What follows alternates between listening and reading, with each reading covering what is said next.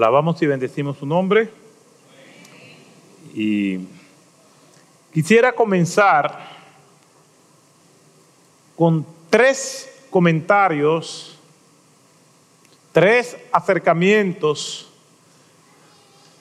de hermanos distintos eh, entre la semana pasada y el día de hoy.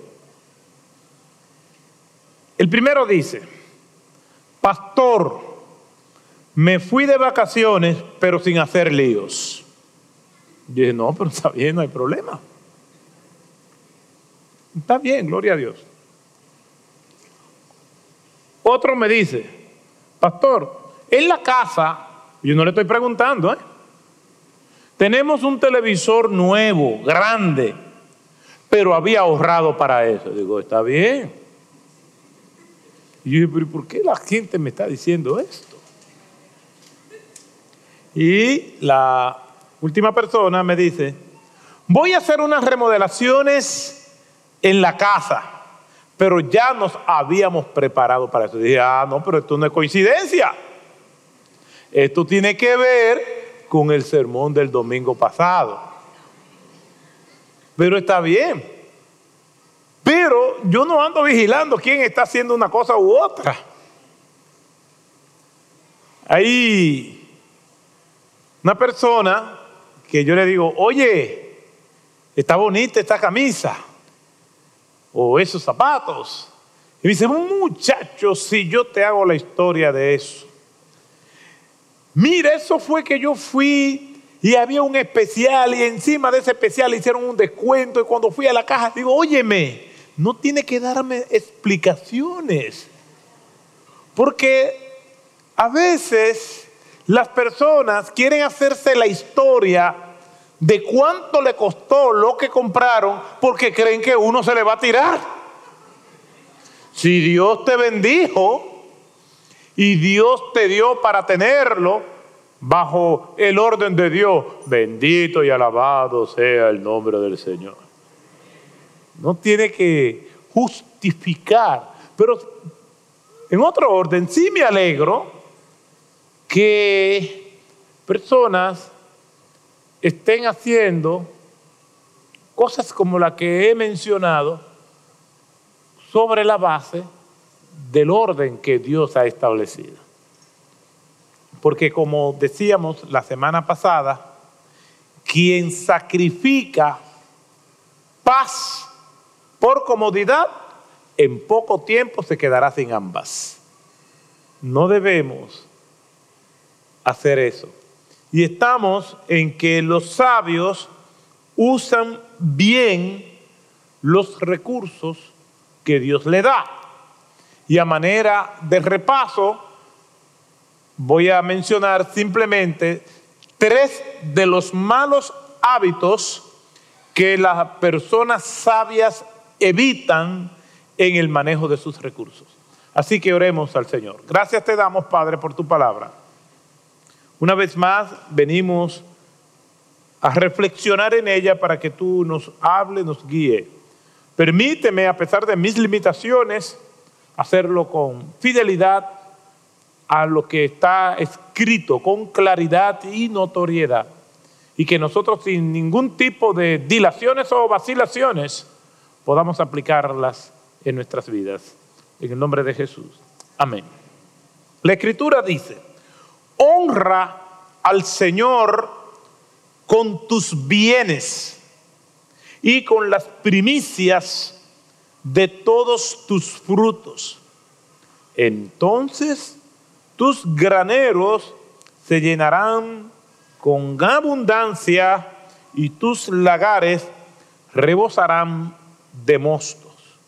Hemos explicado este texto y estamos viendo lo que nos quiere decir el pasaje cuando nos dice, honra al Señor con tus bienes. No es solamente venir y hablar de fidelidad en lo que requiere el manejo de mis recursos. Es decir, yo soy fiel al Señor con mis diezmos, con mis ofrendas, porque el Señor es dueño de todo, pero partiendo de que el Señor es dueño de todo, entonces lo que yo entiendo que es mío, entonces no es mío, también es del Señor. Por lo tanto, debo darle un buen uso a eso. Y al ir a las escrituras y ver entonces una comparación entre lo que muchas veces tenemos la tendencia de hacer, porque creemos que después que somos fieles al Señor, el resto es nuestro. No, todo es del Señor.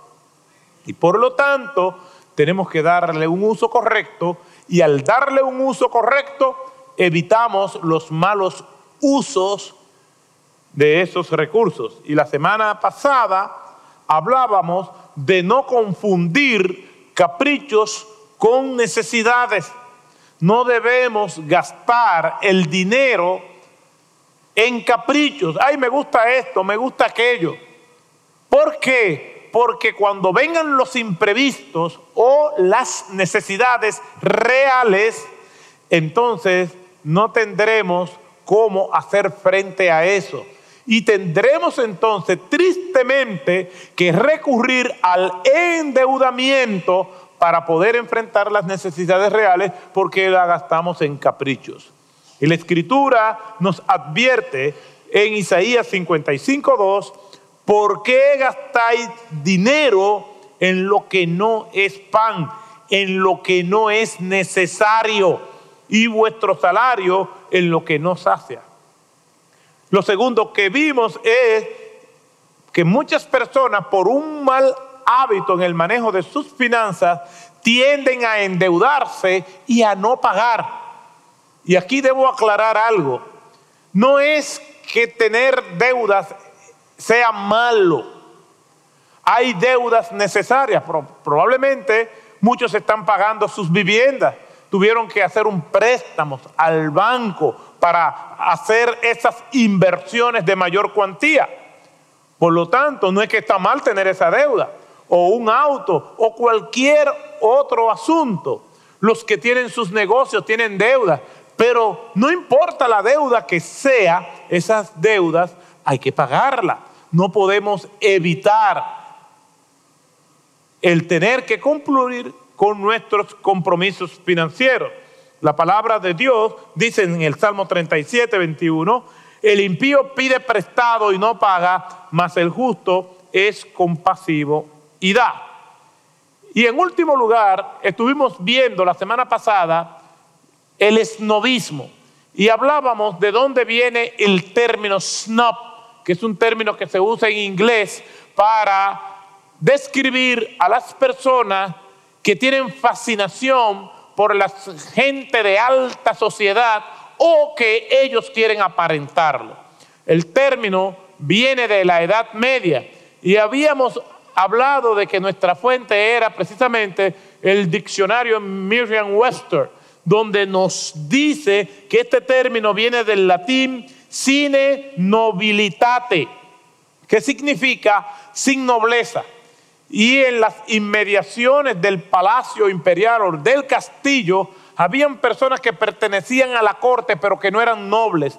Y en las casas de estas personas había una inscripción sine nobilitate que significa sin nobleza. En otras palabras, viven por acá, pero no son de nosotros. Y hay personas que le gusta la buena vida, tienen admiración por el jet set, le gusta las prácticas de los ricos, le gusta tener lo que los ricos tengan.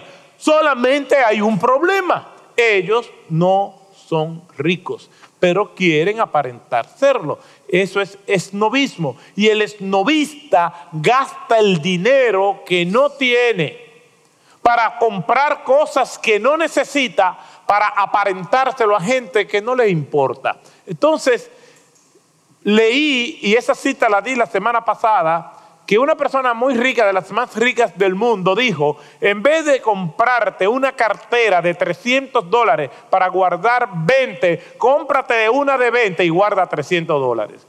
Pero el esnovista no es así.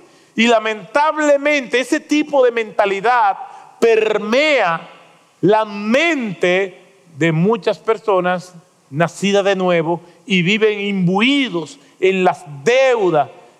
¿Por qué? Porque quieren aparentar lo que no son. Si hay algo que un cristiano debe de tener, es una conciencia clara de su identidad.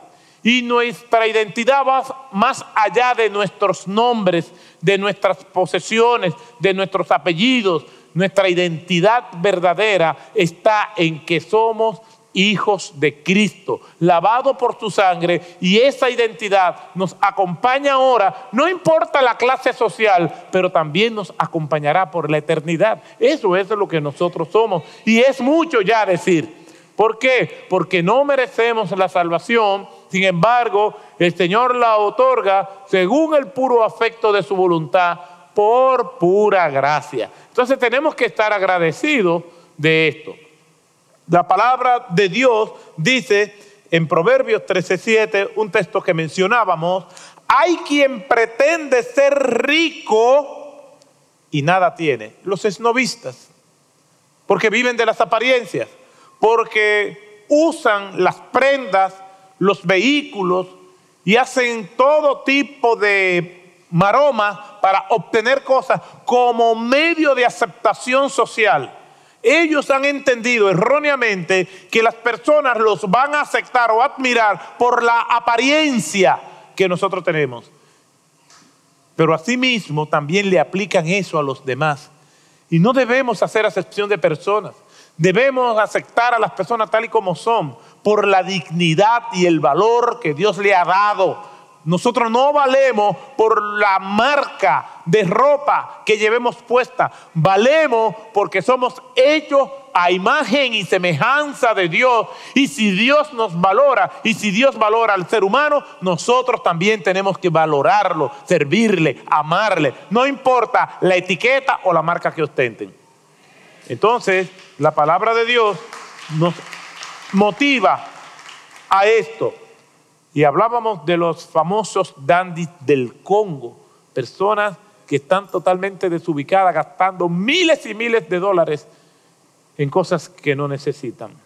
Hoy vamos a estar viendo qué otras malas prácticas tienen las personas para gastar o malgastar los recursos que Dios le da.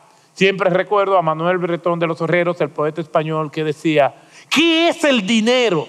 Nada si no se gasta, nada si se malgasta. Con esto quería dejar entender que los recursos que Dios nos da tenemos que darle un uso correcto. Y esto es un ejercicio espiritual, esto es un ejercicio de disciplina cristiana, porque hay cosas que nos gustan, pero siempre soy reiterativo con lo mismo.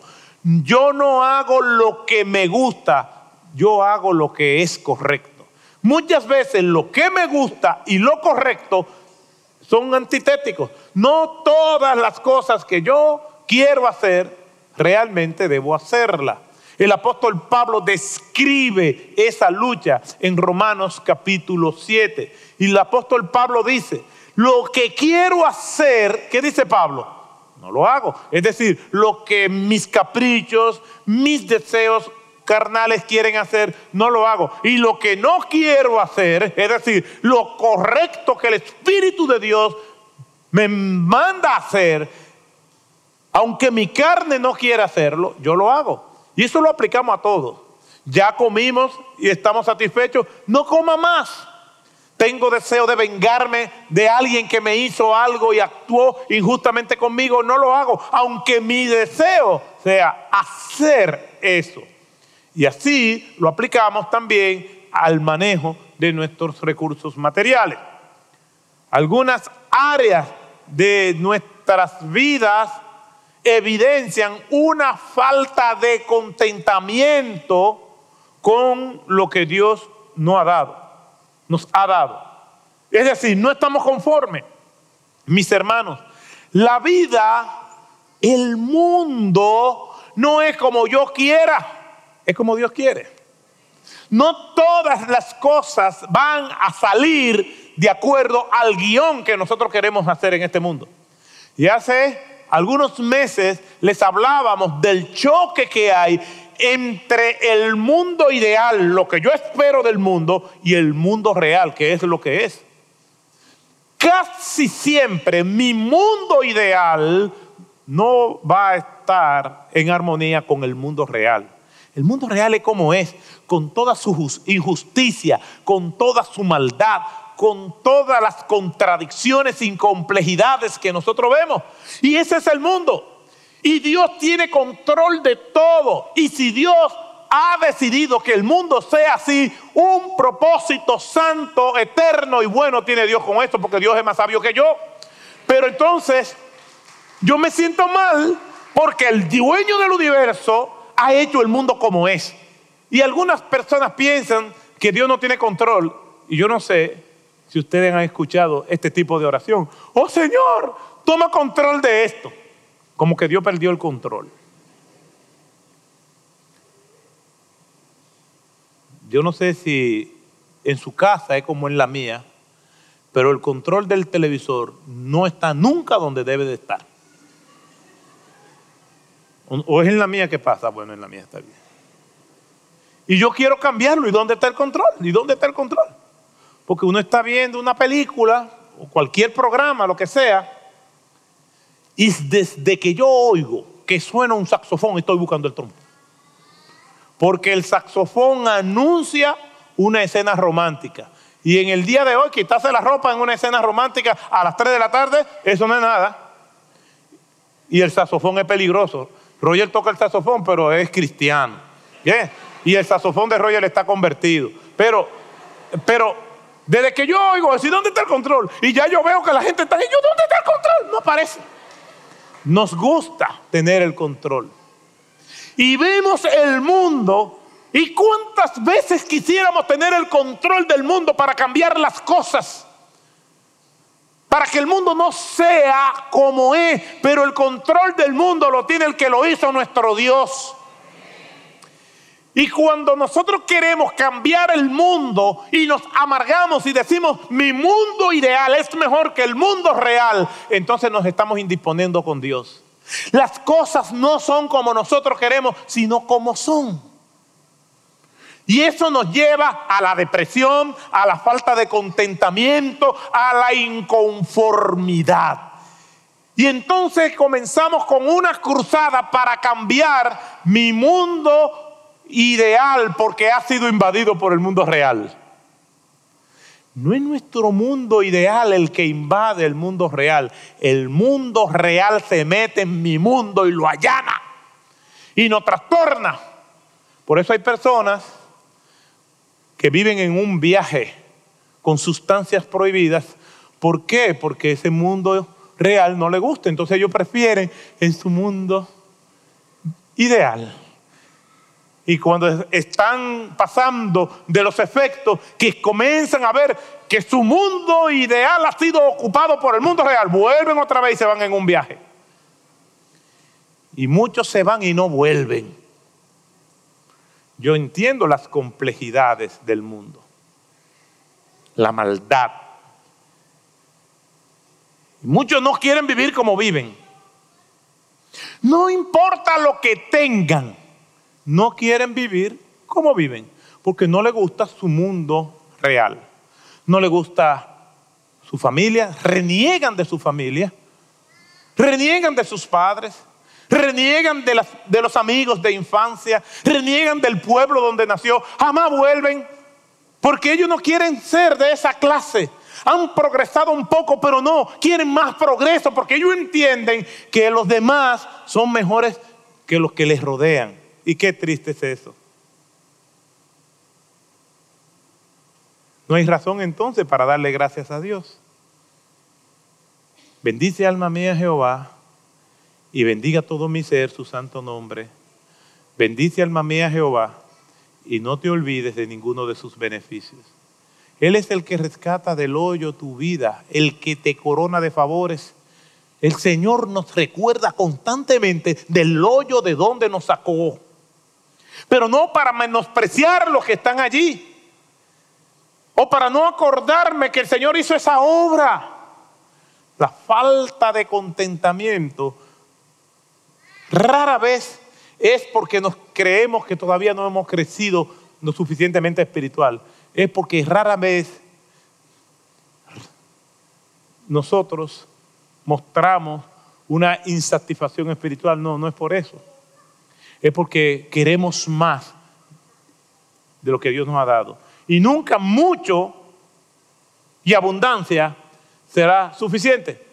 Porque la falta de contentamiento no tiene que ver con lo que yo tengo, sino con lo que yo aspiro. Y eso se ve en todas las áreas. Hay personas que no se sienten conformes con sus cuerpos, no se sienten conformes con sus caras, no le gusta su cara, no le gusta su rostro. Pero es mejor tener cara que ser un descarado, es decir, una gente sin cara. Y huyéndole a los años, En ciertas familias está prohibido la palabra abuela. ¡Mamá! No gusta que le digan abuela. Y aquí hay hermanas que yo le digo, entréguense, ya no huyan más. Porque los años la están persiguiendo y donde quiera que la vean tiene orden de arresto. Entréguese voluntariamente. Mire, yo soy una abuela, yo soy una abuela. Ya, punto. Salga de eso. Y la locura de no envejecer con dignidad está fuera de control. Conocí una señora que al momento que la conocí ya llevaba 36 cirugías plásticas, huyéndole de la vejez. Ya el cuerpo no aguantaba más costura. La pobrecita estaba que cuando se reía se le movió un brazo. Y mire, yo no estoy en desacuerdo, para que no me estén mirando mal, yo no, me, yo, yo no estoy en desacuerdo con, los robots, los votos, qué sé yo, ni, ni la... No es que se pueda hacer un jaloncito de eso, pero con moderación. Porque entonces le van a poner en la cara que no importa lo triste que usted esté, va a parecer que está, está riendo siempre, como el guasón. Entonces usted no se quiere parecer al guasón. La falta de contentamiento ha llevado al mundo a una locura. No importa lo que sea la realidad, no importa lo que tenga, siempre quiere más y más y más y más. Y eso lo lleva a gastar muchas veces en términos financieros lo que no tienen.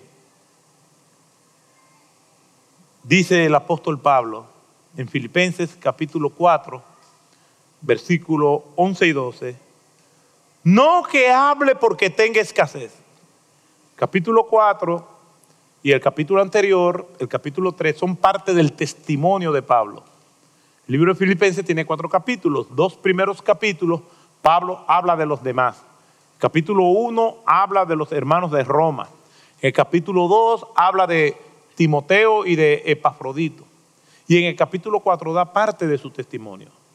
Dedica esos capítulos a hablar mayormente de él. Y como parte de su testimonio y de todas las situaciones que Pablo había pasado como ser humano, parte de las situaciones que él tuvo que enfrentarse, el apóstol Pablo dice, no que hable porque tenga escasez, pues he aprendido a contentarme cualquiera que sea mi situación, bendito sea el nombre del Señor. Entonces, Pablo hace una aclaración. ¿Por qué? Porque Pablo dice, yo he aprendido a contentarme sea cual sea mi situación. Y alguien puede alegar, pero si tú nunca has tenido nada, lo mejor que haces es eso. Pero miren lo que Pablo dice, versículo 12. Sé vivir en pobreza y sé vivir en prosperidad. En otras palabras, Pablo sabe que Dios es soberano y que Dios tiene control de todo y que Él no es un malgastador de los recursos que Dios le ha dado. Por lo tanto, él ha vivido tramo donde según el decreto de Dios ha tenido que enfrentarse a la pobreza y alaba al Señor. Y según el mismo decreto de Dios ha tenido que enfrentarse a la abundancia y también alaba al Señor. No es que la pobreza es indicador de pecado o de santidad, ni la riqueza viceversamente a lo mismo. No. Lo importante, lo más trascendental de andar bien, de cumplir con el ordenamiento del Señor, es tener la satisfacción de que hemos sido obedientes. Y lo que venga, que venga. Bendito sea el nombre del Señor. Pero la obediencia nos da satisfacción. Contrario a eso, lo, yo digo que el no obedecer a Dios tiene dos consecuencias serias. La consecuencia de la desobediencia y la consecuencia misma de la situación difícil, es decir, lo que viene como consecuencia del pecado. Cuando una persona actúa mal, vendrán consecuencias por sus actuaciones. Pero hay otra consecuencia peor y es la mortificación de la conciencia diciéndote, te lo buscaste. Una persona que abuse de las bebidas alcohólicas y después venga una cirrosis, el doctor le dice, usted tiene una cirrosis degenerativa, su hígado no sirve. usted abusó del alcohol y por lo tanto, si no aparece un donante, en tres meses usted muere. Esa persona no solamente ha pecado contra Dios, sino que también viene la mortificación. ¡Wow! Tanto que me lo dijeron. Esa mortificación de la conciencia, eso es serio. La conciencia diciéndote, ahora te enfrenta a esto. Cuando obedecemos a Dios y viene una desgracia, un infortunio, una desventura, algo que nosotros no provocamos, solamente nos va a mortificar la situación, pero no la conciencia. ¿Por qué? Porque decimos, esto me llegó no porque yo lo provoqué, Dios tiene control de todo. Y eso le da paz a uno en medio de la tormenta. Y eso ayuda a uno a confiar en el Señor, que Dios es soberano. Como Artis Pro que iba en un avión y entra en una turbulencia y se puso un poco nervioso. Y un hermano que va al lado le dice, pastor, tranquilo, que Dios es soberano. Y dice, eso es lo que me da miedo, que Dios es soberano. el contentamiento, Pablo dice, sé vivir en pobreza y sé vivir en prosperidad. Y en todo y por todo he aprendido el secreto de estar saciado, como de tener hambre, de tener abundancia, como de sufrir necesidad. Eso es contentamiento. Una resignación gustosa al decreto de Dios.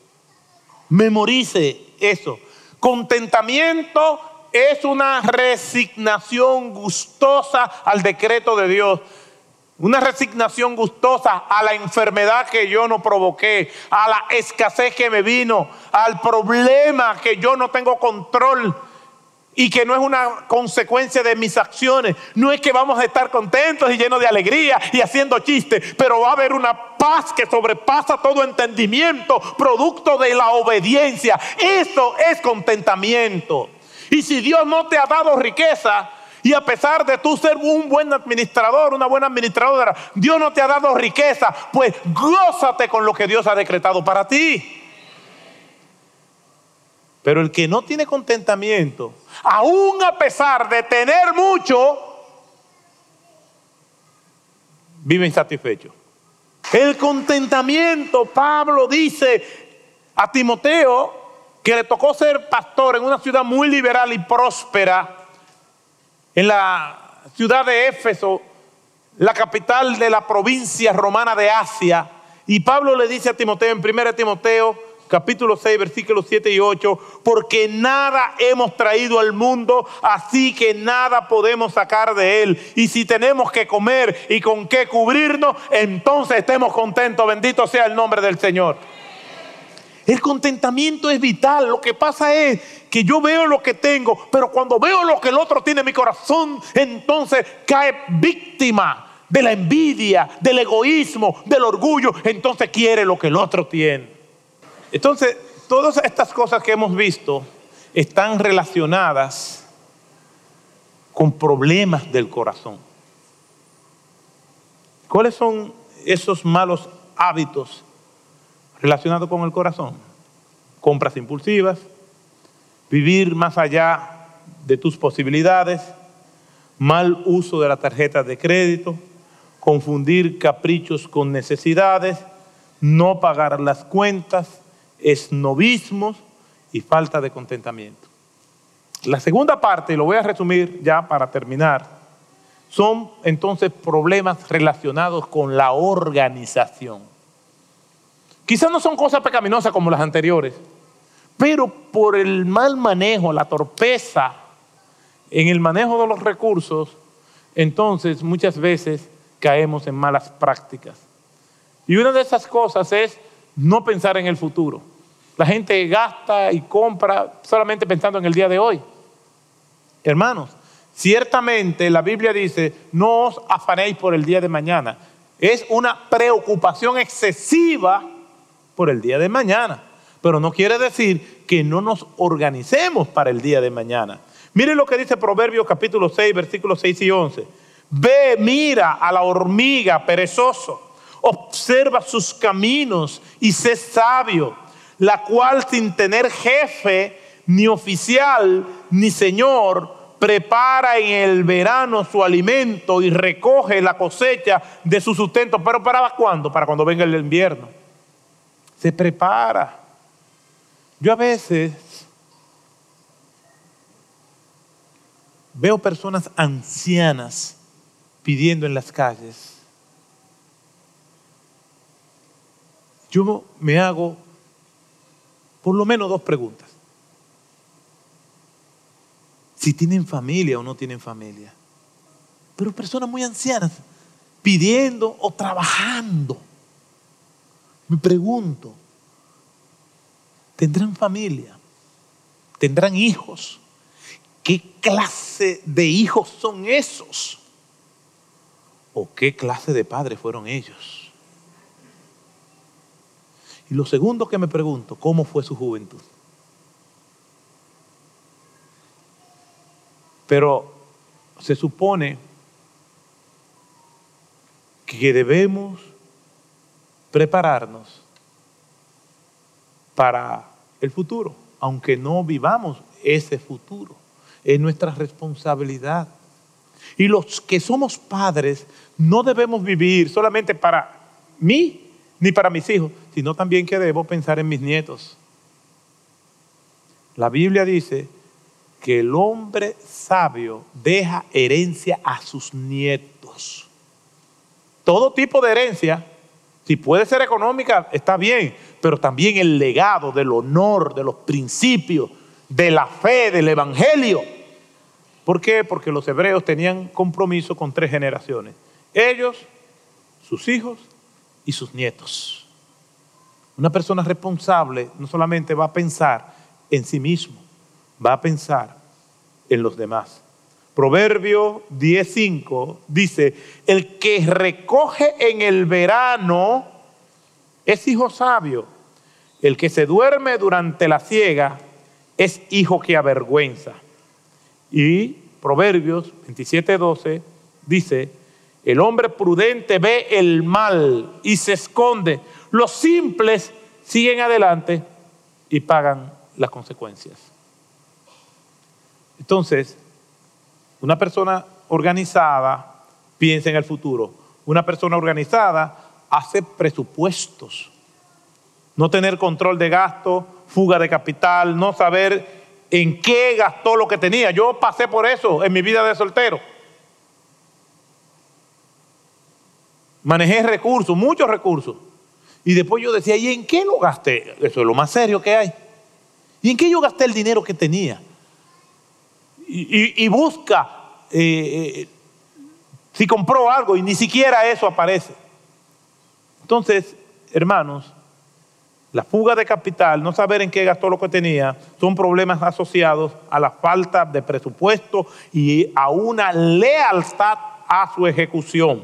Lucas capítulo 14, versículo 28. Porque ¿quién de vosotros, deseando edificar una torre, no se sienta primero y calcula el costo? Eso es un presupuesto. Y calcula el costo para ver si tiene lo suficiente para terminarla. Por último, quiero decir que ahorrar es una práctica saludable. El ahorro no tiene que ver con cuánto tú ganas, sino con una proporción que de manera arbitraria usted va a sacar para poder ser responsable frente a usted y frente a los demás. Y si usted es soltero y no tiene hijo, hija, ni esposo, ni esposa, entonces ser responsable frente al prójimo. El que hurte, no hurte más, sino trabaje con sus manos haciendo lo que es bueno para que tenga que compartir con el que padece necesidad. Tenemos que practicar el hábito de regalar, de dar.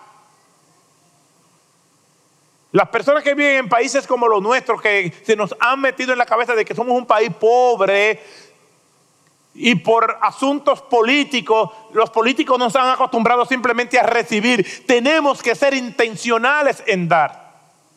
Nadie va a dar de manera espontánea. Para poder dar tenemos que ser intencionales. La palabra de Dios dice, más bienaventurado es dar que recibir. Usted ve que ahí no aplauden. Yo sé, yo me lo sé. Dar no tiene que ver con que el otro tenga. Dice, ¿qué yo le voy a regalar a fulano que tiene mucho? No, el que da llena una necesidad material o una necesidad afectiva o las dos. Siempre estamos, por nuestra naturaleza pecaminosa, esperamos que nos den. O yo soy muy pobre para dar. No, de, de, que Dios ama al dador alegre. John Wesley decía, trabaja todo lo que puedas y gana todo lo que puedas. Ahorra todo lo que puedas y comparte todo lo que puedas. Esa es mi filosofía de vida. Gana todo lo que puedas, ahorra todo lo que puedas y comparte todo lo que puedas. Tesoro precioso y aceite hay en la casa del sabio, pero el necio todo lo disipa. Proverbios 21, 20. Conoce bien la condición de tus rebaños y presta atención a tu ganado, porque las riquezas no son eternas, ni perdurará la corona por todas las generaciones. Cuando la hierba desaparece, se ve el retoño y se recogen las hierbas de los montes los corderos darán para tu vestido y las cabras para el precio de tu campo. Y habrá suficiente leche para tu alimento, para el alimento de tu casa y sustento para tu doncella, donde hay buena administración. Quiero hacer tres advertencias y con esto termino. Número uno, si bien es cierto que hay que ahorrar, no confunda avaricia con ahorro. Hay personas que en nombre del ahorro son avaros, son avaras y quieren más y quieren más. Y dicen, no, lo que pasa es que la mayoría de la gente son malos administradores y el dinero es de Dios, sí, pero no sueltan, no dan. Tú ves que ni compran un reloj para que nadie le pida la hora. Entonces, no confunda ahorro con avaricia. La Biblia dice la avaricia es idolatría, es una forma de idolatría. Y los idólatras no entrarán al reino de los cielos. Es un texto fuerte.